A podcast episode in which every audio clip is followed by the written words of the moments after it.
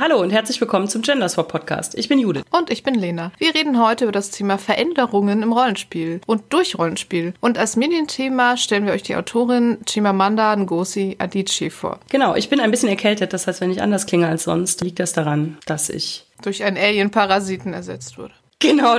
Wir haben als allererstes den Hinweis darauf, dass man Roll Inclusive jetzt vorbestellen kann. Es gab ja ein bisschen hin und her wegen der Insolvenz von Feder und Schwert. Nach allem, was wir wissen, erscheint es jetzt auch in gedruckter Form und es kann hoffentlich auch, wenn diese Folge erscheint, noch vorbestellt werden. Gut, dann haben wir einen Veranstaltungshinweis zu einer Veranstaltung, auf die man nicht mehr kommen kann zu dem Zeitpunkt, in dem wir das ausstrahlen. Denn es handelt sich um die 3W6-Con, die am 21. und 22. September in Wien stattfindet. Wenn ihr auf die 3W6-Con fahrt, dann wisst ihr das vermutlich schon wenn ihr nicht hinfahrt, dann kriegt ihr jetzt auch, glaube ich, leider keine Karten mehr. Wenn ihr da seid, dann seid gewarnt, dass wir auch da sind. Wir freuen uns, euch zu sehen, wenn ihr kommt. Das wird so ein bisschen der Startschuss fürs Crowdfunding von Aces in Space. Aces in Space ist das Rollenspiel, was wir in der letzten Folge schon kurz erwähnt haben, weil es unter anderem auch um toxisches Verhalten geht, aber natürlich auch um viel Piu-Piu und Raumjäger und so. Judith, richtig? Genau. Äh, es ist äh, landläufig bekannt unter dem Titel Bikers in Space. weil der sich irgendwie mehr durchgesetzt hat, aber wir nennen es trotzdem Aces in Space.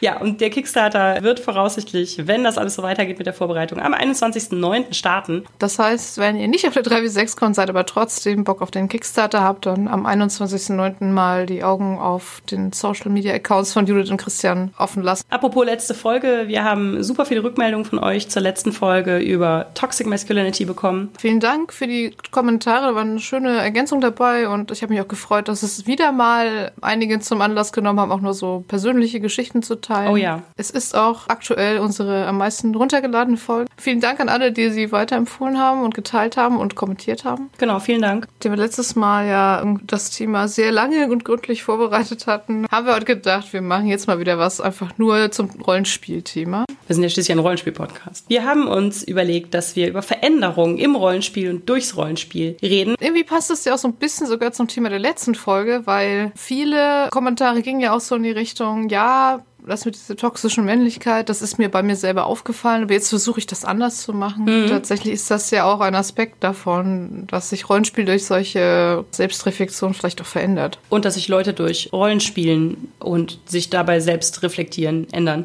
Ja, dann reden wir doch vielleicht das erste Mal über die relativ offensichtliche Frage, Gibt es Veränderungen in der Art, wie wir Rollenspiel machen? Was gibt es da vielleicht von unseren Erfahrungen oder anderen, die uns zugetragen wurden? Ich weiß gar nicht, Judith, wie lange machst du schon Rollenspiel? Seit ich 17 bin, das heißt seit 21 Jahren. Wow. Ja, bei mir ist es ein bisschen weniger, aber auch nicht viel. Also ich habe mit 18 angefangen. Und du bist etwas jünger als ich. Bei mir sind es jetzt 16 Jahre. Kannst du dich noch erinnern, wie deine erste Rollenspielsitzung war? Ja, daran kann ich mich noch erinnern. Ich hatte eine Freundin, ich habe eine Freundin. Sie spielt immer noch in meiner Runde, in meiner wöchentlichen Montagsrunde. Meine Freundin Lydia äh, ist über andere Freundinnen aus unserer Schule, die aber fast alle eine Jahrgangsstufe über uns waren. Also wir waren in der 12, die waren in der 13, in diese obskure neue Religion Vampire reingerutscht.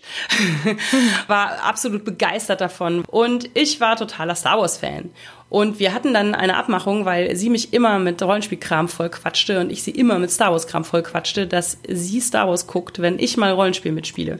Sie hat auch mit Star Wars geguckt, aber sie ist eingeschlafen, fand es auch. Also sie ist bis heute kein Star Wars Fan. Aber ich war daraufhin vollkommen angefixt äh, mit Rollenspiel, war auch in diese neue Sekte initiiert und äh, meine ersten Rollenspielsitzungen haben wir nur zu zweit gespielt. Also sie war Spielleiterin und ich war Spielerin und erst etwas später haben wir dann auch mit diesen anderen Mädchen, über die Lydia das Rollenspiel kennengelernt hat, gespielt. Aber erstmal haben wir mehrmals in der Woche uns getroffen und eine unfassbar epische Vampir-Kampagne ausgewalzt.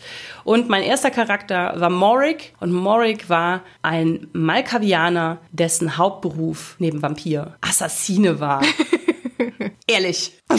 Hat er ein episches Ende gefunden? Der hat kein episches Ende gefunden und von daher da ein Unsterblicher ist, existiert er vermutlich noch irgendwo. Ja. Aber ich spiele ihn natürlich schon seit sehr, sehr langer mhm. Zeit nicht mehr. Was mir damals recht einfach viel war, wir haben Metal gehört, wir fanden Interview mit einem Vampir toll, haben Anne Rice gelesen und sowas. Das heißt, Vampire war für mich unfassbar zugänglich als 17-Jährige. Aber du spielst, glaube ich, kein Vampire mehr, oder? Nein, ich spiele kein Vampire mehr. Ah, Im Gegensatz zu dir spiele ich ja immer noch DSA. Ja, das war auch mein erstes System, also 2003, da war DSA 4.0 gerade relativ neu. Ich musste dann nicht einsteigen und sofort irgendwie den Systemwechsel mitmachen, sondern es war mhm. gerade alles neu und es hatten auch gerade sich alle neue Bücher gekauft in dieser Gruppe, in der ich dann als mitgebrachte Freundin tatsächlich angefangen habe. Und ich kann mich auch noch an das erste Abenteuer erinnern. Es war ein sehr klassisches Rettet Jobs Abenteuer.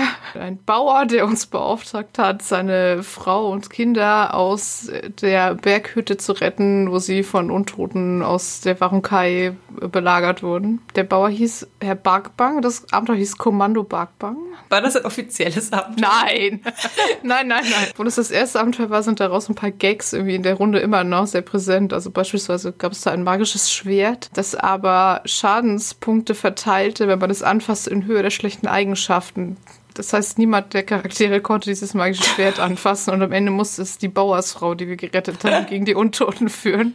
Sie hat einen unfehlbaren Charakter. Der Charakter, den ich gespielt habe, war eine tulaminische Diebin, tatsächlich auch mit einer sehr klischeehaften Hintergrundgeschichte von, sie sollte verheiratet werden, dann ist sie von zu Hause ausgerissen. Die habe ich aber tatsächlich später in der Jahr des Feuers Kampagne gespielt und sie ist auch immer noch einer meiner am liebsten gespielten Charaktere. Ich hätte total gerne gehabt, dass sie am Ende von Jahr des Feuers es irgendwie einen Heldentod findet. Es ist aber nicht passiert. Hm. Dann habe ich es nochmal in einem anderen Abenteuer versucht, äh, ob es da vielleicht klappt. Aber dann, das lief dann auch nicht so gut, da bin ich aus der Runde ausgestiegen. Und jetzt ist sie gerade irgendwo eingemottet und ich hoffe, dass sie irgendwann nochmal Gelegenheit bekomme, dass sie nochmal ihr letztes Abenteuer erleben kann. Ja, aber das finde ich schon krass, dass die dich jetzt durch dein ganzes Rollenspielleben begleitet. Sie ist immer auf der Suche nach einem Heldentod. Würdest du sagen, dass du ähnliche Charaktere wie deinen ersten immer wieder gespielt hast? Also ich muss sagen, dass der erste Charakter war da schon so ein Treffer irgendwie. Also also ich spiele immer noch super gerne sneaky, geheimniskrämerische, zwielichtige Charaktere. Also nicht nur, aber immer noch sehr gerne. Tatsächlich gibt es ja auch die Gruppe noch, auch wenn ich sonst jetzt nicht mehr so viel mit denen spiele, aber ich spiele ja auch immer noch DSA inzwischen 4.1 und nicht mehr 4.0 und in einer anderen Runde, aber das begleitet mich ja immer noch.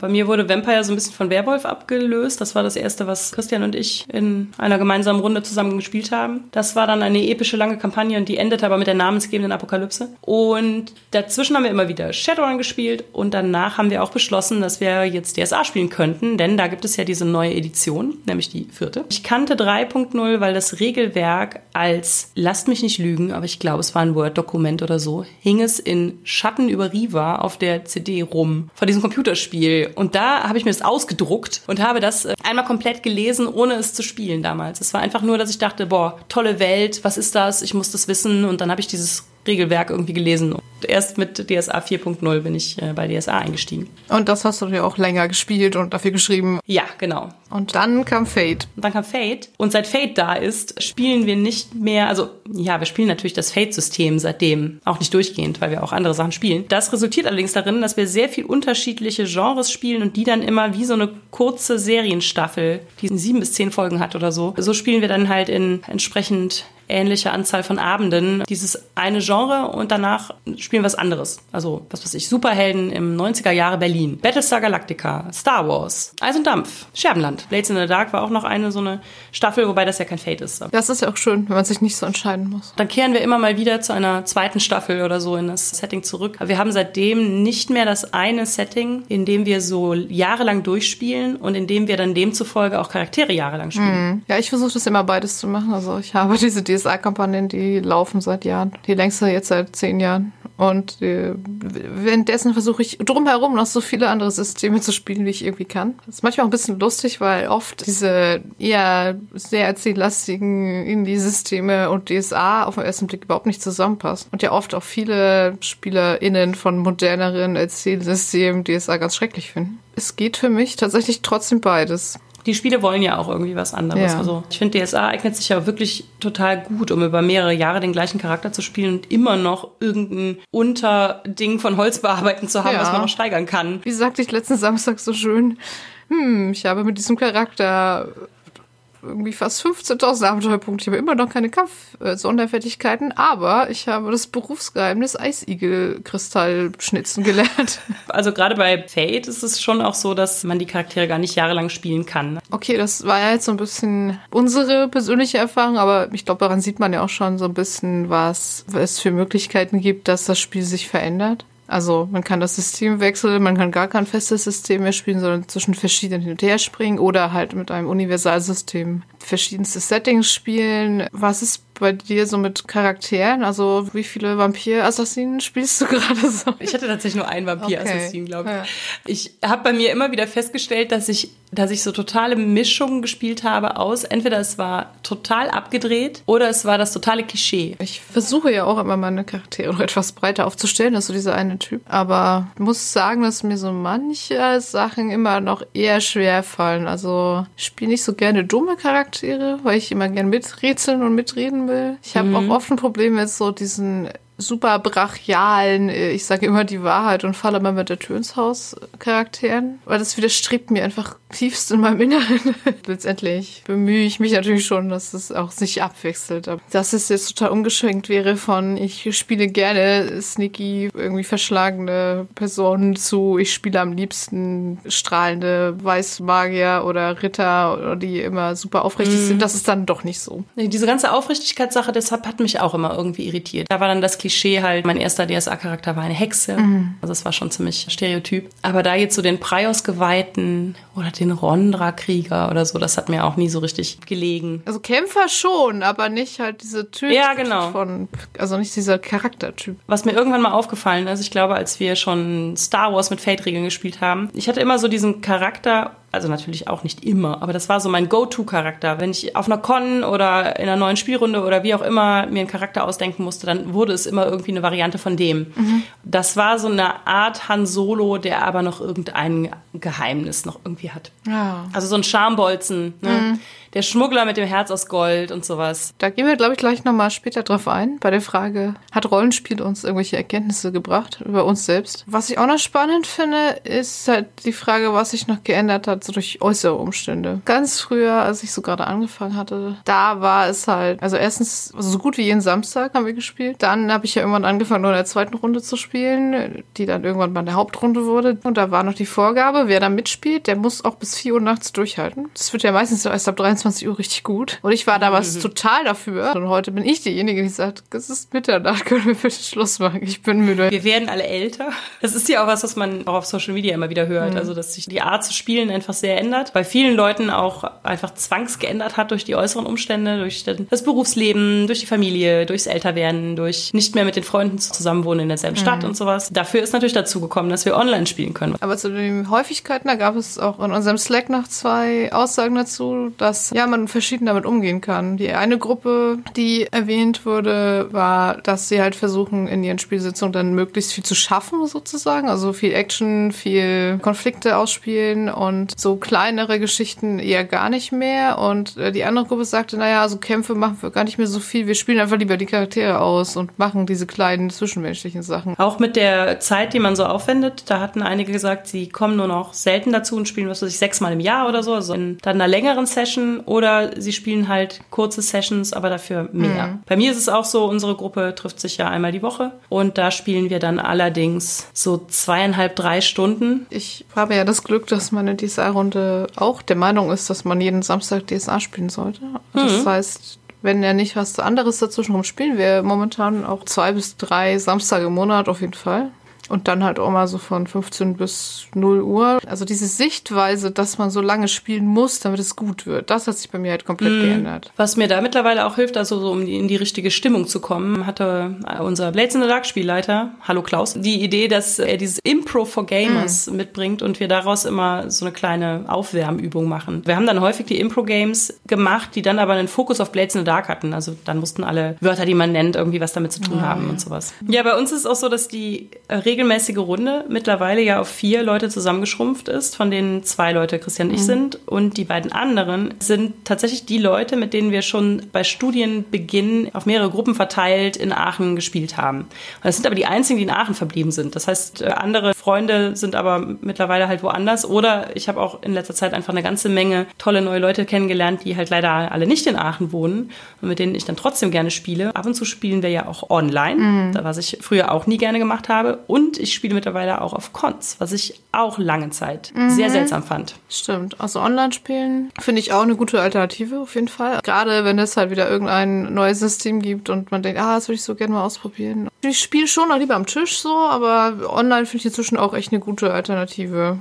Und ja, auf Cons kommt, kommt drauf an. Also entweder trifft man sich halt auf einer Con, um zusammen zu spielen und kennt sich schon. Das ist dann eh mal cool. Aber manchmal mhm. in so offiziellen, ausgeschriebenen Runden, da erwarte ich dann meistens einfach nicht super viel, muss ich so sagen. Ja, ausgeschriebene Runden mache ich auch nach wie vor nicht mhm. so wirklich.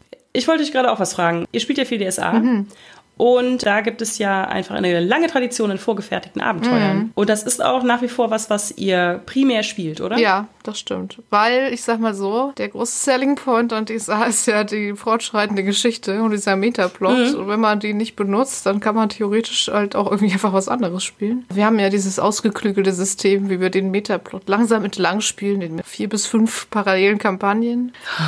und ja, bei euch? Hier, bei uns hat da dieser Paradigmenwechsel auch quasi stattgefunden als wir aufgehört haben, DSA zu spielen. Weil davor, das, wie du schon sagst, der große Vorteil an DSA ist die fortlaufende Geschichte und dass man natürlich auch in der DSA-Community sich mit anderen austauschen kann und das total witzig und spannend ist. Äh, wer war denn bei euch der Schutzprätor von Core Und mhm das hat für mich auch immer einen großen Reiz an den vorgefertigten Abenteuern ausgemacht. Und das mhm. ist jetzt halt nicht mehr. Also mhm. ja, Fate hat ab und zu halt so vorgefertigte Szenarien oder sowas, aber eigentlich spielen wir die nicht. Ja, diese ganze Art der Vorbereitung, ich habe da ja schon immer mal wieder von erzählt, dass das einfach auch aus Zeitgründen und Stressgründen und Arbeitsgründen und so mittlerweile bereiten wir ganz anders vor und mhm. oder bereiten uns vielleicht auch gar nicht vor. Aber es ist vielleicht auch was, was ja einfach unseren Anforderungen im Moment gerechter wird als ja. Das vorgefertigte Abenteuer, was 210 Seiten hat oder so und was man dann halt durcharbeiten muss als SL. Ja, klar. Also das ist natürlich auch sehr vorbereitungsintensiv. Wir hatten ja schon öfter festgestellt, dass viele verschiedene Leute sehr verschiedene Art Rollenspiel machen. Beispielsweise für meine Gruppe, in der ich damals angefangen habe, ist Rollenspiel auch heute noch so zu 95 Prozent gleichbedeutend mit DSA-Spielen. War es für dich auch erst so, dass es so ein System gab und das hat sich dann so eröffnet in eine, oh, es gibt noch viel mehr Systeme Erkenntnis oder war es von Anfang an so, dass du wusstest, oh, es gibt Vampire, es gibt Shadowrun, es gibt DSA? Ich kannte damals vor allen Dingen die größeren Systeme, aber von denen eigentlich auch schon so eine ganze Menge. Also dadurch, dass wir, glaube ich, mit World of Darkness angefangen haben, war es ja schon in sich komplett unterschiedliche Rollenspiele eigentlich vereinigt, die ein halbwegs ähnliches Regelsystem haben. Und dann wusste ich ja, dass DSA existiert, weil ich habe die Computerspiele gespielt. Shadowrun kannte ich und noch so verschiedene andere Sachen. Und dann kamen auch damals ja schon so zu gängigen ja, Serien und Filmen und sowas, dass da so Umsetzungen mhm. zu kamen. Ja. Ja, wie war das bei dir so?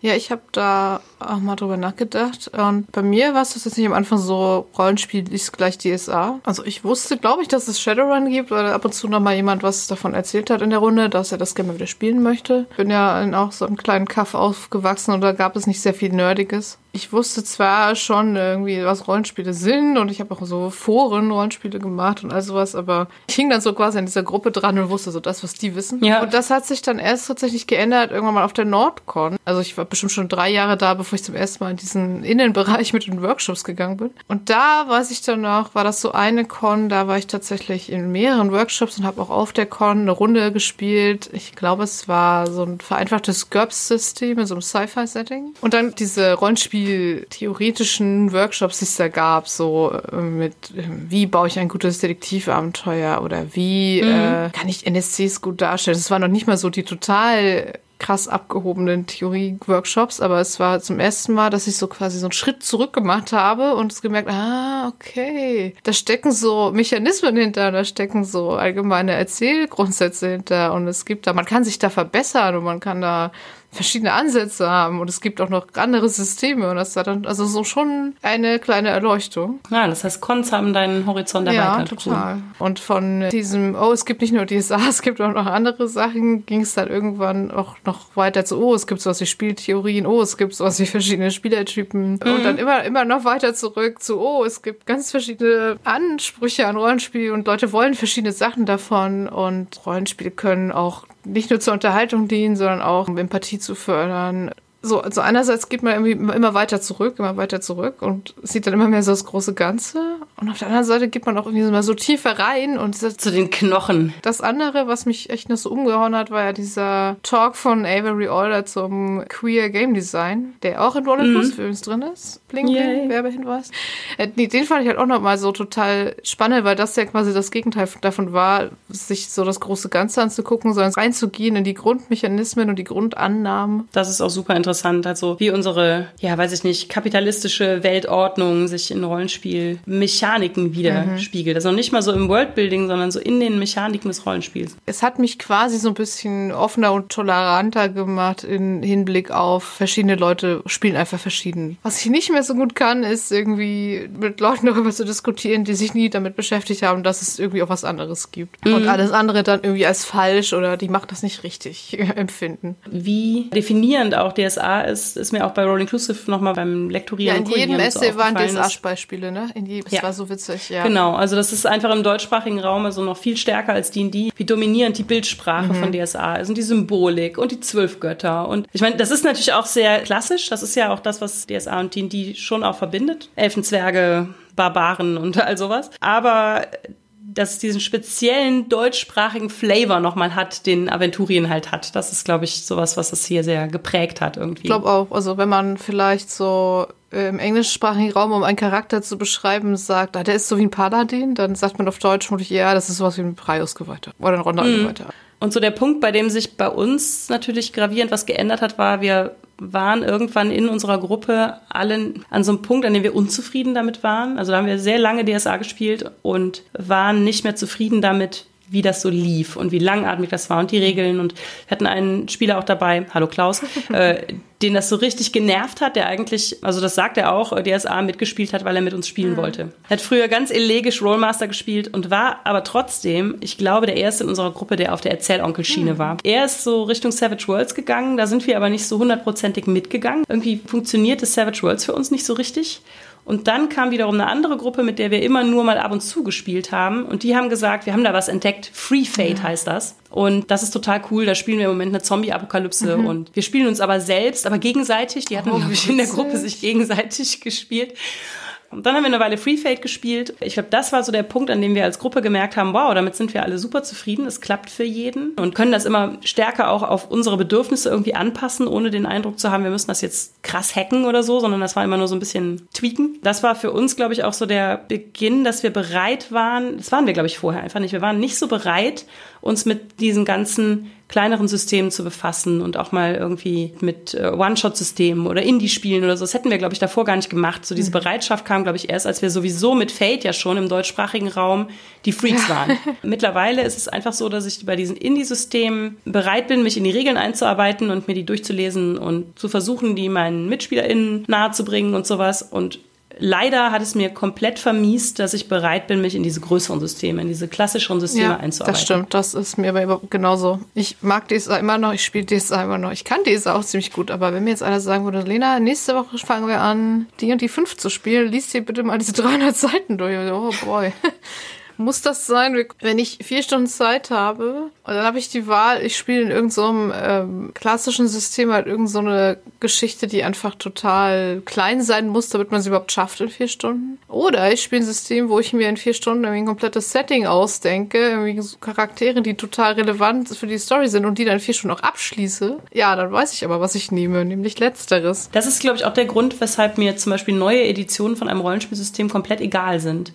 Also Sachen wie neue Edition von Shadowrun, es tut mir leid, es ist mir egal. Ich weiß auch nicht, die wievielte Edition es von Call of Cthulhu gibt oder so. Mhm. Also es ist irgendwie sowas, wo ich mir so denke, I don't care. Also ja, ich glaube auch. Also wenn ich mal dazu käme, irgendwo mitzuspielen, ich würde auch Shadowrun spielen oder Splittermond habe ich auch schon gespielt zum Beispiel oder D&D 5 würde ich auch durchaus mitspielen, wenn mir das einer so aufbereitet, dass ich es irgendwie, hier ist dein Charakter und so, ich erkläre das jetzt mal zehn Minuten. Aber dann wäre es mir auch egal, welche Edition das jetzt genau wäre tatsächlich. Mhm. Tatsächlich stören mich an solchen Systemen dann auch fast meistens eher noch, dass es ganz oft einfach wieder so Fentel-Alter-Welten sind, weil das habe ich schon bei DSA. Die sind dann mhm. in Nuance natürlich anders, aber wenn ich schon schon mal nicht DSA spiele, dann möchte ich auch bitte was ganz anderes spielen. Wobei ich als Abschlussfrage zu diesem Komplex ja tatsächlich noch hätte, würdest du sagen, du bist irgendwie anspruchsvoller geworden Also gibt es so Sachen, wo du sagst, nee, das spiele ich lieber nicht mit? Also ich glaube, es gibt einfach Sachen, die muss ich nicht mehr spielen. Was gar nicht heißen soll, dass ich das irgendwie doof finde, aber ich glaube, für mich ist das so ein bisschen vorbei. Also ich glaube, so diese klassisches Shadowrun und Call of Cthulhu und Pathfinder und sowas, das muss ich nicht mehr unbedingt spielen. Bei mir ist es eher so, ich will nicht mehr spielen, damit man was gespielt hat. Wenn mir das einer schmackhaft macht und gut und irgendwie total dafür brennt, mit mir jetzt Shadowrun zu spielen oder Splittermond und ich denke, da ist jemand so begeistert, dann würde ich mich auch drauf einlassen tatsächlich. Klar. Mhm. Gleichzeitig ist es, glaube ich, schon auch so, dass ich gar nicht so anspruchsvoll bin. Also das hört sich jetzt vielleicht nicht so an, aber ich glaube, ich bin auch viel toleranter so geworden, was dieses unvorbereitet einfach angeht, weil ich so denke, das kriegen wir schon irgendwie ja. hin. Also wenn jemand sich jetzt vorher einen großen Kopf macht, sagt, oh, ich habe gar nicht viel vorbereitet und ich hatte nicht viel Zeit und ich hatte es mir eigentlich vorgenommen und es hat aber nicht geklappt. Wenn das System stimmt und die Leute stimmen und wir alle irgendwie so eine grobe Idee haben, dann, dann klappt das schon. Das hatten wir in unserer Episode zum Thema Spielleiten und Spielen schon. Einfach dieses Ding, so die Verantwortung für den Abend liegt bei der Spielleitung. Also das ist bei mir halt gar nicht mehr denkt dann halt schon immer, okay, wir sitzen jetzt am Tisch und jeder sollte was beitragen, damit der Abend irgendwie cool wird. Also ich glaube, das ist auch noch so ein Ding, was sich auf jeden Fall geändert hat. Gut, kommen wir zum zweiten Themenkomplex. Wir haben nämlich am Anfang ja gesagt, Veränderung im Rollenspiel und Veränderung durch Rollenspiel. Das heißt, jetzt ist die Frage, haben wir selber uns auch irgendwie verändert durch dieses Hobby und durch die Tatsache, dass wir es schon so lange spielen und durch unsere MitspielerInnen und all sowas. Vielleicht fangen wir diesmal mal nicht mit unserer persönlichen Erfahrung an, sondern mit der Umfrage. Mhm. War immerhin, ich glaube, so 150 Leute haben abgestimmt. Vielen Dank. Ja, ich hätte gefragt, habt ihr durch Rollenspiel etwas über euch selbst gelernt? Und die Antworten waren 18 äh, Prozent, ich weiß nicht, 30 Prozent nein, 52 Prozent ja. Also durchaus nicht wenige, also die Hälfte. Mhm. sagt, sie haben etwas gelernt. Die Sachen, die am meisten genannt wurden, waren zum Beispiel, ja, ich habe gelernt, äh, zum Beispiel gut frei zu sprechen oder auch ja. irgendwelche Seminare zu geben oder Workshops zu leiten oder irgendwie in Verhandlungen reinzugehen und dass ich das nicht mehr so stressig und so schlimm finde. Ich habe gelernt, dass ich kreativ bin, gerne Geschichten erzähle, dass Leute mir doch gerne zuhören, dass ich vielleicht auch charismatischer bin, als ich so dachte. Ja, weniger Angst zu haben, im Leben mal improvisieren zu müssen und auch generell offener zu sein für neue Ideen und neue Impulse. So, das waren die Sachen, die am meisten kamen. Das sind auch so Sachen, die ich, glaube ich, auch sagen würde. Also sowas wie improvisieren, ähm, vor Leuten reden und sowas. Ich glaube, da hat Rollenspiel mir sehr stark geholfen. Also auch in der Schule noch ja? Ich glaube schon. Okay, ich habe es mhm. nach der Schule angefangen. Das ist auch sowas, wo ich glaube, dass es mittlerweile, also wo das Zutrauen auch da ist, vor Leuten Thesen zu behaupten, äh, einen Vortrag zu halten oder einen Podcast äh, auf die Beine zu stellen, was ich vielleicht ohne Rollenspiel einfach nie gemacht habe. Wir werden doch gar kein Thema ohne Rollenspiel. Ja, gibt es denn irgendwas, was du gelernt hast beim Rollenspiel? Ich glaube, so die Herangehensweise an Probleme. Einfach so, ah, ich habe was versucht, es klappt nicht, mh, hm, scheiße. Sondern eher zu sagen, okay, ich habe etwas versucht, es hat nicht funktioniert. Was, was könnte ich dir noch versuchen? Wie könnte man noch daran gehen? Ja. Hast du noch Möglichkeiten? Wen könnte ich vielleicht fragen? Also das sind diese ganzen Sachen, die man so klassischen Abenteuer ja, durchspielt. Genau. Ich frage mal den NPC um Hilfe. Ich guck mal, ob ich da noch was finde. Ich mache mal eine Recherche. Also ich finde schon, das kann man auch im Alltag so ein bisschen mitnehmen, tatsächlich. Das würde ich auch unterschreiben, genau. Bei einem Role-Inclusive Essay, da gab es auch einen Fall, der zitiert worden ist von einer Person mit Depressionen, die ihren Rollenspielcharakter immer quasi zu sich gerufen hat und versucht hat im Alltag, immer wenn sie an ihre Grenzen stieß, den Rollenspielcharakter stattdessen zu spielen. Mm. Das war wohl irgendwie ein Fall, der auch Aufsehen erregt hat. Warum nicht? Wenn das jemand ist, wo man denkt, oh, so wäre ich auch gerne, kann man das ja mal überlegen. Was würde der Charakter jetzt tun? Generell hat das Rollenspiel, glaube ich, total gefördert, dass ich mich von morgens bis abends mit Geschichten und Geschichten erzählen und wie Geschichten funktionieren beschäftige und dass ich überhaupt diesen Beruf, also dass ich das als Beruf gewählt habe und dass es auch möglich war für mich irgendwann, das als Beruf zu wählen. Das ist, glaube ich, auch was, was äh, bei mir ganz stark durchs Rollenspiel gekommen ist. Mhm. Also weil man einfach auch diesen Geschichten-Erzählmuskel immer wieder trainiert. Es wurde auch noch genannt, dass Leute so teilweise Sachen festgestellt haben über sich selbst, was so was ihre eigene Identität auch angeht. Also mhm. zumindest ein Bericht ging auch so in die Richtung durch vier Rollenspiele mit verschiedensten Liebesbeziehungen zwischen NSC und SpielerInnen hat man gemerkt, dass man eine queere Identität hat, beispielsweise oder es kam das Beispiel, mh, hm, irgendwie alle meine Charaktere haben ein totales Problem mit Autoritätsfiguren und irgendwann habe ich festgestellt, äh, dass es sind gar nicht meine Charaktere, das bin irgendwie ich. Auch hinterfragt irgendwie, okay, liegt es vielleicht daran, dass ich irgendwie manchmal Stress habe, mit Vorgesetzten umzugehen, weil das so mein Issue ist. Also gerade so Identitätssachen, also das, das fand ich schon auch, dass die Indie-Spiele, die wir so in den letzten Jahren gespielt haben, haben für mich auch viel sowohl das Nachdenken darüber angeregt, als auch mir überhaupt also Türen geöffnet, Mhm. um darüber nachzudenken, also so Vokabeln gegeben. Da war auch generell dieses Lernen ein ganz großer Punkt. Also ich glaube, ohne die Einblicke auch durch Blogartikel und alles Mögliche in die amerikanische Rollenspielkultur wüsste ich auch ganz viele Sachen einfach noch nicht. Ich merke es immer dann, wenn halt irgendwie im Abenteuer irgendwas passiert, was mich dann als noch hinterher noch beschäftigt, einfach länger. Klar, mein Charakter ist jetzt traurig. Warum ist Lena jetzt traurig? Jetzt zum Beispiel haben wir das in unserer ja schon sehr lange laufenden äh, Myrano-Kampagne, wo man ja mit einem Segelschiff relativ große Teile des Kontinents bereist. Und dann immer so dieser Moment kommt, wo man dann wieder irgendeinen Ort verlässt und weiß irgendwie, okay, der Charakter wird mit ziemlicher Sicherheit nicht mehr hierher zurückkommen. Und das ist was, was mich dann immer als Spielerin auch total mitnimmt. Ja, so diese Vorstellung, irgendwie eine Person nicht wiederzusehen oder einen Ort nicht wiederzusehen und ohne sich da richtig verabschiedet zu haben oder einfach so diese Tür irgendwie zuzuschlagen oder sie wird zugeschlagen und man kann auch nichts dagegen machen. Also das merke ich dann auch schon mal, dass mich das auch als Person mitnimmt. Gut, es ist jetzt Ja. nicht so in der Maße, dass ich gesagt hätte, oh, es belastet mich so sehr, ich sollte da irgendwie mit dran arbeiten, aber es ist auf jeden Fall schon, das wird mir dann schon klarer über mich selber. Genau, also ich glaube, wie, wie die letzte Folge, ne, wo wir über Toxic Ja, Masculinity ja. gesprochen haben, ich glaube, wenn ich mich nicht durchs Rollenspiel, also übers Rollenspiel an solche Themen rangekommen wäre, dann weiß ich nicht,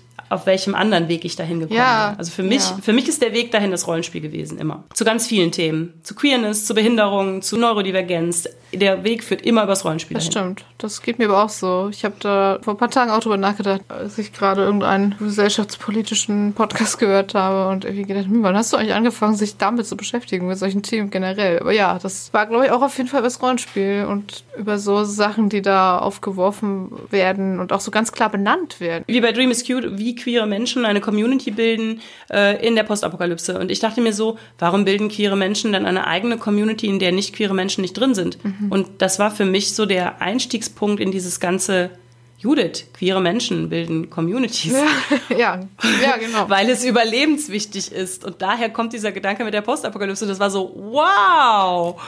Ja, seitdem habe ich viel mehr rund um das ganze Thema gelesen. Es funktioniert natürlich auch über das Spielen und es funktioniert auch über die Art von Spielen, die man spielt, aber es funktioniert auch so ein bisschen darüber, was, was man so konsumiert an Blogartikeln und Podcasts und Ja, Interviews Genau. und. Es gibt ja Rollenspiel auch als Lehrmethode durchaus. Es wird, glaube ich, auch mehr eingesetzt inzwischen. Das wäre dann vermutlich wieder noch eine eigene Folge. Aber ich weiß zumindest, dass es das gibt, auch in, in Schulen und so, Summercamps und so. Oder halt inzwischen gibt es ja so, so Management-Seminare, wo die dann jemand dafür bezahlen, dass man mit ihnen D&D spielt. Man kann uns buchen. Nein, man kann es nicht buchen.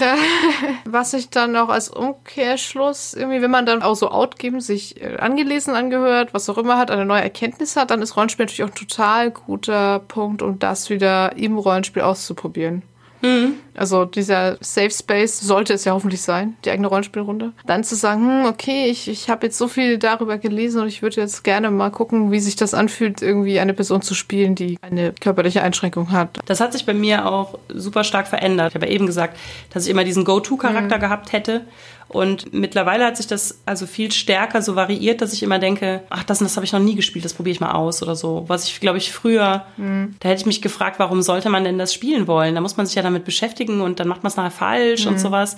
Also bei Blades in the Dark ist mein Charakter eine Transfrau und da habe ich mich auch vorher gefragt, die trans sein soll oder nicht und ne, warum ich das überhaupt möchte, dass die das ist und ich habe einfach immer Cis-Charaktere gespielt. Früher hätte ich gedacht, warum, warum sollte ich mich allein schon mit diesem Rattenschwanz an Fragen an mich selbst, die da dranhängen, ob ich diesen Charakter spielen sollte oder nicht, warum sollte ich mir das antun? Ja, ich kann ja. einfach, einfach eine Cis-Frau spielen, ist doch viel einfacher. Letztendlich bin ich aber total froh damit, äh, dass ich es gemacht habe, weil es ist auch gar nicht zentral in der Story und sowas. Es ist auch nicht, dass die Gesellschaft bei Blades in the Dark irgendwie transfeindlich wäre. Und deswegen spielen wir das einfach so, dass diese Frau halt niemals irgendwie negativ auffällt deswegen oder irgendwie Repressalien ausgesetzt ist oder Gewalt ausgesetzt ist oder so deswegen. Das heißt, es ist einfach nur ein Charaktermerkmal von mir. Ja, das finde ich sehr cool. Ja, lustigerweise, den letzten Charakter, den ich mir für DSA gebaut habe, geht auch so ein bisschen in die Richtung.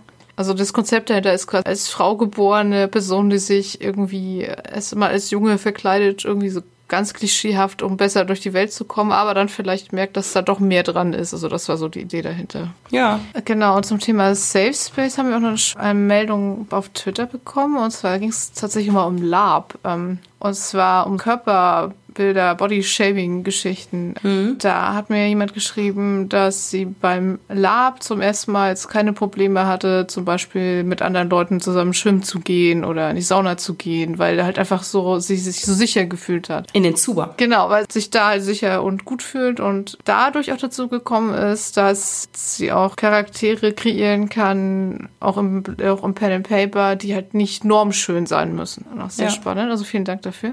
Also der dritte Themenkomplex, den wir uns überlegt haben, betrifft Veränderungen in der Szene. Da reden wir öfter drüber. Das ist ja auch so eine unserer Ansätze, die wir hier verfolgen. Ja, ändert sich schon was. Es ändern sich, glaube ich, die Räume, in denen Rollenspiel stattfindet. Also dadurch, dass, wir haben es ja eben schon erwähnt, dass äh, viel online gespielt wird, es andere Online-Communities gibt als früher. Also es gibt weniger Foren, Aktivität als früher. Dafür gibt es halt verschiedene dann so, so eher private, wo, wo sich halt quasi Gleichgesinnte treffen, wie jetzt zum Beispiel der Gauntlet Slack, der 3w6 Slack. Und ich glaube, es gibt auch schon relativ lange so Discord-Server oder so zum Spielen, die dann halt auch explizit so für bestimmte Personengruppen sind. Also ich glaube, es gibt relativ viele so nur weibliche oder zumindest nicht männliche Server, wo man Leute zum Spielen finden kann. Oder queere Server oder irgendwie sowas in der Art. Also einfach so eine Community, wo dann auch jeder sich da sicher fühlen kann. Genau, also so diese Organisation in Safe Spaces ist, glaube ich, stärker geworden. Also wo vorher die Foren ja schon größtenteils öffentlich einsehbar waren, habe ich so den Eindruck, geht das Ganze mehr Richtung so einer Sub-Community-Bildung. Ja, das und dann ist natürlich auch viel auf Social Media verlagert. Ich habe das Gefühl, so viel Facebook, Twitter, YouTube, da gibt es ja eine riesen Community, die von Diskussionsrunden über Actual Plays, über so Info-Schnipsel zu bestimmten Systemen oder Konzepten. Podcast natürlich auch, gibt es sehr viel mehr, auch jetzt so in Deutschland so langsam als noch vor zwei, drei Jahren. Wenn wir mal so ehrlich sind, das hängt natürlich auch damit zusammen, dass es jetzt technisch möglich ist. Ich kann mich jetzt hinsetzen und kann in der U-Bahn einen Podcast hören, äh, ohne dass davon sofort mein gesamtes Datenvolumen für den Monat aufgebraucht ist. Ich finde, so Richtung Cons hat es sich nach meinem Empfinden noch nicht viel geändert. Also bei Cons ist einfach spürbar, dass, finde ich zumindest immer, dass es relativ viele bekannte Gesichter sind, die schon seit vielen Jahren da sind. Es kommen, finde ich, nicht so wirklich viele jetzt Junge nach. Alles beim Alten, so ein bisschen. Jein. Es kommt auch auf die Con an, glaube ich. Reine Rollenspiel-Cons, ja. Also außer, dass es jetzt zum Beispiel sowas wie Community Standards gibt. Ja, das stimmt. Das war jetzt schon mehrere Cons, äh, auf denen ich auch war, die das hatten. Und ja, ich glaube, reine Rollenspiel-Cons ist natürlich immer schwierig, irgendwie mit Leuten da hingehen, die jetzt noch das gar nicht kennen. Aber so auf der Nordcon zum Beispiel ist mir auch schon aufgefallen, dass da, wenn ich mich da mal unterhalten habe oder auch mal irgendeine Demo-Runde gespielt habe, waren da oft tatsächlich Leute drin, die gesagt haben, oh, ich mache das seit einem halben Jahr und jetzt dachte ich, ich gehe mal auf die Ah, Con. cool. Und ich finde auch, man merkt es langsam, kommt das Thema auch so den größeren Verlagen an. Ich weiß gar nicht, war das, glaube ich, die neue Edition von Pathfinder? Das kann die sein. Zum Beispiel auch die X-Karte vorgestellt haben und äh, Lines and Wheels vorgestellt haben. Also, und das war jetzt auch nicht das erste große System, sondern es gab schon so ein paar, die jetzt das auch mit reinnehmen. Ich finde das super, wenn die das machen. Ich finde mir immer ein bisschen schade, wenn sie dafür mehr gefeiert werden, als die, die es schon seit Jahren machen. ne? Das ist immer so diese Gefahr, dieses D&D hat jetzt gemacht, dass Rollenspiele queer sind. Nein! Wurde neulich auch mal irgendwie postiert, was sie so irgendwie mal so, keine Ahnung, zwei schwule NSCs irgendwo drin hatten oder so. Aber gut, man muss dann, glaube ich, immer sehen, so für den Mainstream. Auch für den Mainstream super wichtig, dass es da ankommt. Für die, die jetzt niemals sich den kleineren Spielen, die das schon seit Jahren irgendwie umsetzen, zuwenden würden. Für die ist das natürlich super wichtig, dass es da auch ankommt. Genau, das sehe ich schon genau. total ein. Es ist immer ein bisschen schade, wenn die dann so abgefeiert werden, die großen Artikel im Guardian bekommen ja, oder so. das aber ist wahr, das ist wahr. Aber gut, für die Sache müssen wir durch. also ich glaube, dieser ganze permanente Austausch, den man ja über das Internet und Social Media auch hat, ist eigentlich auch eine super Sache. Ja, das glaube ich auch. Und dass man auch mit Leuten spielen kann, die halt nicht nebenan wohnen. Das gibt einem natürlich auch eine größere Möglichkeit auszuwählen, wer denn jetzt in den Safe Space kommt. Also man muss nicht mehr unbedingt den Typen von nebenan, der einen schon ein paar Mal irgendwie frauenfeindlich angelabert hat, den muss man jetzt nicht mehr dazu Nee, nehmen. genau. Nur weil er der Einzige ja, ist. Richtig, ja, das stimmt, genau. Und natürlich auch so die Vernetzung ist jetzt viel einfacher, ne? Also wenn ich jetzt irgendwie gucken will, äh, gibt es irgendwo Leute in meiner Nähe, mit denen ich vielleicht auch am Tisch spielen könnte, dann kann ich, was weiß ich, auf Twitter das pnp.de Hashtag eingeben und dann einfach mal gucken, wer da so auftaucht. Naja, gut, aber es ist natürlich noch längst nicht alles perfekt. Wir verändern uns weiter und die Szene verändert sich hoffentlich auch weiter. War das ein Fazit? Ja. Ich denke auch. Gut. Dann kommen wir doch zu unserem Medienthema. Wir reden mal über ein Buch oder über Bücher. Also wir, wir haben überlegt, ob wir schon wieder über Marvel-Serien reden, weil wir gerade Jessica Jones geguckt haben, aber wir dachten, wir reden mal über ein Buch. Und dann haben wir uns gefragt, welche Bücher wir beide gelesen haben und dann kamen wir nicht so richtig auf was, was wir gerne besprechen wollen würden. Und dann ist uns aufgefallen, dass wir von Chimamanda Ngozi Adichie beide Bücher gelesen haben, aber keine doppelt. Und tatsächlich ist es ja auch mal kein Fantasy oder Sci-Fi oder irgendwas Fantastisches, ja. aber das macht ja nichts. Wir haben ja voll den Bildungsauftrag ja, jetzt. Genau. Heute. Wobei, äh, ich glaube tatsächlich, würde ich jetzt mal behaupten wollen, dass viele Leute die Autoren vor allem vielleicht durch ihre TED-Talks kennen. Zum Beispiel der The Danger of a Single Story. Wir verlinken den in den Show Notes. Alles, was sie da so erzählt. Das ist äh, überhaupt nicht so, dass das nur für beltristische Bücher interessant ist, sondern das ist auch für Fantasy und Science Fiction und Rollenspiel relevant. Sie ist eine nigerianisch-amerikanische Autorin. Ich glaube, sie lebt auch zur Hälfte da und zur Hälfte dort und beschäftigt sich mit ihren Büchern auch sehr viel mit verschiedenen Kapiteln der nigerianischen Geschichte, aber halt auch mit gesamtgesellschaftlichen Fragen, zum Beispiel auch mit Rassismus in Amerika und verwebt das eigentlich auch immer mit sehr, einfach sehr lesenswerten, sehr mitreisenden Geschichten. Ja, was hast du denn von ihr gelesen? Das erste, was ich von ihr gelesen habe, war Amerikaner. Das ist ja, glaube ich, auch das bekannteste und das dreht sich auch sehr viel darum, wie schwarze Menschen und besonders afroamerikanische Menschen in den USA auch heute noch behandelt werden. Ich habe dabei unglaublich viel gelernt tatsächlich. Also ich habe auch immer Sachen gegoogelt, weil also so Begriffe, die ich dann teilweise nicht kannte, wie zum Beispiel die Sundown Town, was eine Stadt meint, in der People of Color sich nach Sonnenuntergang lieber nicht mehr auf die Straße trauen sollten, zum Beispiel. Mhm. Also das war so ein Begriff, den kannte ich nicht, kam dann da aber vor, jetzt kenne ich ihn. Die Geschichte selber ist eigentlich eine Liebesgeschichte im weitesten Sinne. Also es geht um zwei Leute aus Nigeria, eine Frau, ein Mann, die halt beide versuchen im Ausland Fuß zu fassen. Er in England und sie in Amerika und ja, wie es ihnen dabei geht, wie sie eigentlich versuchen in Kontakt zu bleiben und sich dann doch wieder entfremden und lange nichts sehen und äh, ja, diese ganzen Erlebnisse, die vor allem weibliche Hauptcharakter aus dessen Sicht auch erzählt ist, hat, geht es ganz viel um diese Vorurteile, diese Alltagsrassismen, diese, also ich habe auch unglaublich so zum Beispiel viel drüber gelernt, über diese Natural Hair Geschichten und wie das eigentlich ist, wenn man sie dann versucht, mit so Chemikalien zu glätten. Also das war sehr eindrücklich beschrieben und äh, das war auch was, was ich vorher überhaupt nicht wusste muss ich zu meiner Schande gestehen. Mhm. Also es ist einfach ein unglaublich lehrreiches Buch, aber es liest sich jetzt nicht wie ein, ein Lehrbuch, sondern es ist wirklich auch einfach sehr spannend, sehr toll geschrieben. Und dann gibt es noch so den Kunstkniff, dass die Hauptfigur in dem Roman noch so einen Blog hat, auf dem sie immer über solche Themen schreibt. Und zwischendurch kommen dann diese fiktiven Blog-Einträge, die ah, auch irgendwie ja. vom Stil her noch ein bisschen anders sind und auch sehr gut, glaube ich, so diese Blog-Blogger-Sphäre äh, abbilden. Also ich kann es wirklich nur empfehlen.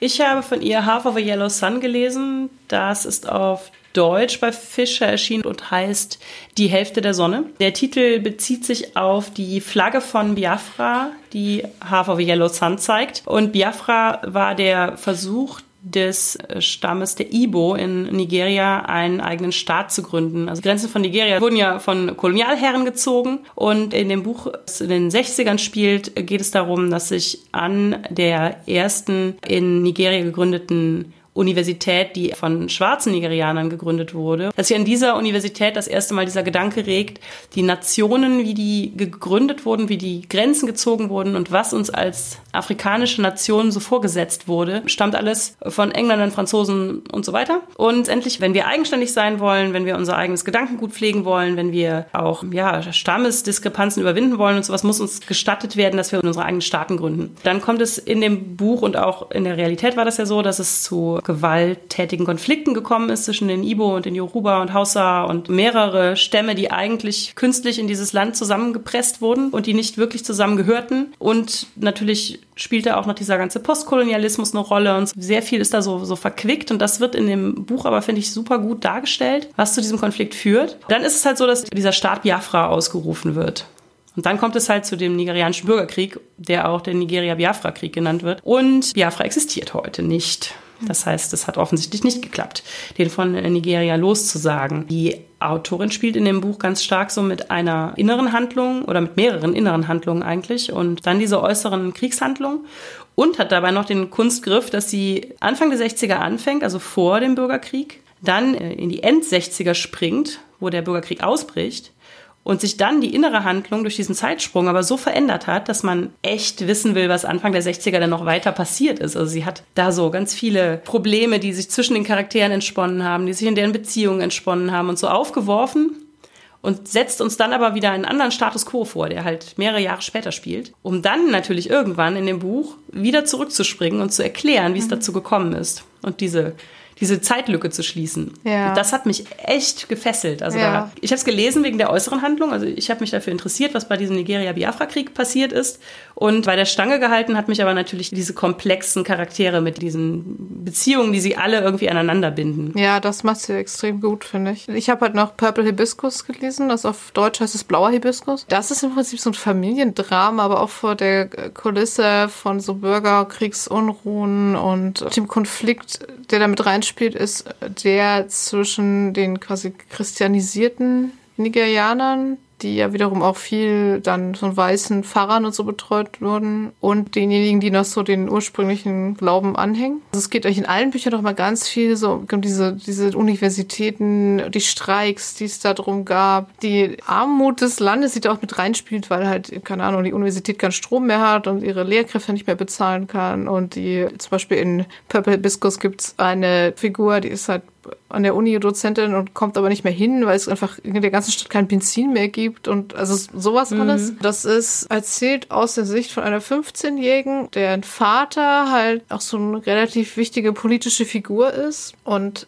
auch durchaus Dinge tut, die durchaus richtig sind. Unterstützt halt unabhängige Zeitungen und macht da so nicht so ganz ehrenwerte Dinge, ist aber halt andererseits so ein ultrachristlicher, krasser Familientyrann, der seine Kinder misshandelt und sonst was. Der ganze Hintergrund zu der nigerianischen Politik und diesen Glaubenskonflikten, der wird da so natürlich eingewoben irgendwo. Das war ja ihr erster Roman und der hat am Ende auch noch so einen Plot-Twist drin, der mich so echt so ein bisschen umgehauen hat. Hm. Welchen soll ich denn als nächstes lesen? Purple Biscuit ist auf jeden Fall dünner, da bist du schneller durch. Amerikaner ist irrsinnig lang. Also auch irrsinnig gut und ich würde es jedem empfehlen, aber es hat auch so 600 Seiten mit Schriftgröße 9, also hat man lange was mhm. von. Harvey Yellow Sun hatte auch Schriftgröße ja. 9, war in, zu allen Rändern bedruckt. Genau. Ja, Amerikaner wirkte sehr dick, aber es war dann noch dicker. Also aber es hat sich gelohnt. Ich google dann ja auch immer das Essen. Also ja. Ich weiß jetzt viel mehr, was man in Nigeria so isst. Also ich gucke mhm. auch politische Sachen und Wetterphänomene, aber meistens Essen.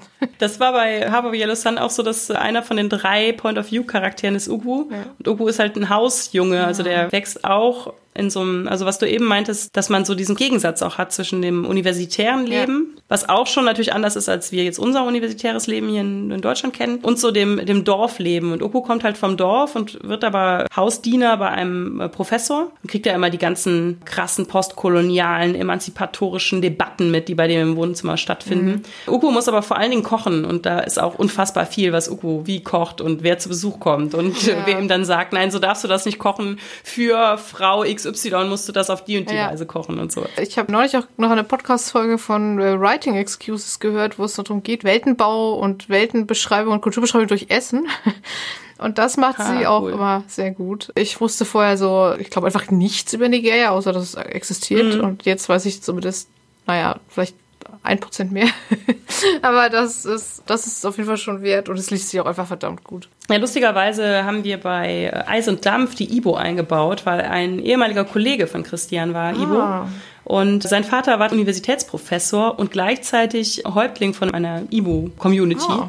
Und er war Geophysiker und die beiden haben mal zusammen gearbeitet und da hat er ihm auch einiges so erzählt ah. über Ibo und über Nigeria und sowas. Seitdem habe ich halt immer gedacht, du musst dir mal mehr über Nigeria angucken. Und mhm. das habe ich dann damit getan, aber es ist natürlich nicht, ich habe es nicht erschöpfend behandelt, sondern ich möchte durchaus noch mehr Facetten davon erfahren. Ja, große Empfehlung, tolle Autorin. Es gibt auch noch mehr Bücher von ihr. Es gibt ihren anderen TED Talk, We Should All Be Feminists, auf jeden Fall auch als veröffentlichten Essay. Es gibt noch dieses, auf Deutsch heißt es Liebe Iji Wele, ähm, 15 Vorschläge für eine feministische Erziehung. Ja, das klingt auch sehr spannend. Das war unsere 14. Folge zum Thema Veränderung im und durch das Rollenspiel. Und wir lesen wie immer Feedback zur Folge gerne auf Twitter unter genderswappod per Mail an feedback at genderswap-podcast.de oder auch als Kommentar auf unserer Homepage www.genderswap-podcast.de. Wenn ihr unseren Podcast mögt, erzählt euren FreundInnen davon, gebt uns eine positive Bewertung auf iTunes oder spendiert uns einen Kaffee oder schwarzen Tee. Den Kofi-Link findet ihr unter der Folge. Und wenn ihr unseren Podcast und andere tolle Projekte von Judith und Christian Vogt dauerhaft unterstützen wollt, könnt ihr das auf Patreon tun und den Link findet ihr ebenfalls in den Show Notes. Auf unserem Patreon gibt es ja die Möglichkeit, den Podcast zu unterstützen. Das ist dieses 1-Dollar-Tier. Und dann gibt es ein weiteres 1-Dollar-Tier, mit der man eine App unterstützen kann. Äh, das gibt es auch schon, seit wir den äh, Patreon aufgesetzt haben. Und bisher war das so ein bisschen obskur, was es damit auf sich hat. Aber seit diesem Monat ist die App tatsächlich erschienen. Also wir sind mit einem Programmierer befreundet, der es sich zum Hobby gemacht hat, eine kleine so Story-Game-App zu machen, in der man jetzt zwei Stories, eine in der Welt von Eis und Dampf, so ein Choose Your Own Adventure-Ding spielen kann und eine in der Welt von die 13 Gezeichneten, wo man die Hauptstadt des Aquintischen Reiches verwalten muss und möglichst nicht von Revolutionären aus dem Fenster geschmissen werden sollte. Das klingt sehr gut. Wie heißt die App? Die App heißt Vogt Companion. Die gibt es jetzt für Android im Google Play Store und es gibt eine Browser-Version davon. Und Informationen zu beidem findet man sowohl auf dem Patreon als auch auf unserer Seite jcvogt.de. Ja, wunderbar. Dann könnt ihr jetzt selber Eis und Dampf und 13 gezeichnete Dinge spielen. Wir sagen danke fürs Zuhören und bis zum nächsten Mal. Tschüss. Seit der letzten Aufnahme gab es Kofi von Zeittiger. Und von Eike, vielen Dank. Vielen Dank. Und auf Patreon unterstützen uns Lara, Tino, Busy Lizzy, Bruno, Jens, Schmetterting, Merlin, Art History Fantastic, Techno Smurf, Karma, Bapf, Sphärenmeister, Skimi, Patrick, Elea, Julia, Marco, Markus mit C, Markus mit K, Nico, nur der Tim, Michael, Niklas, Tobias, Sol, Alexander, Volker, Andrea, Eike, Harald, Hungerhummel, Micha, Mofte, Tobias, Mr. B, Fabian, Moritz, Amadale, Marcel, Patrick, Karl-Heinz, Markus, Stefan, Miara, Arne, die Archäische Verlagsanstalt, Tütenclown, Mara Irene. und Boni. Vielen Dank an euch alle.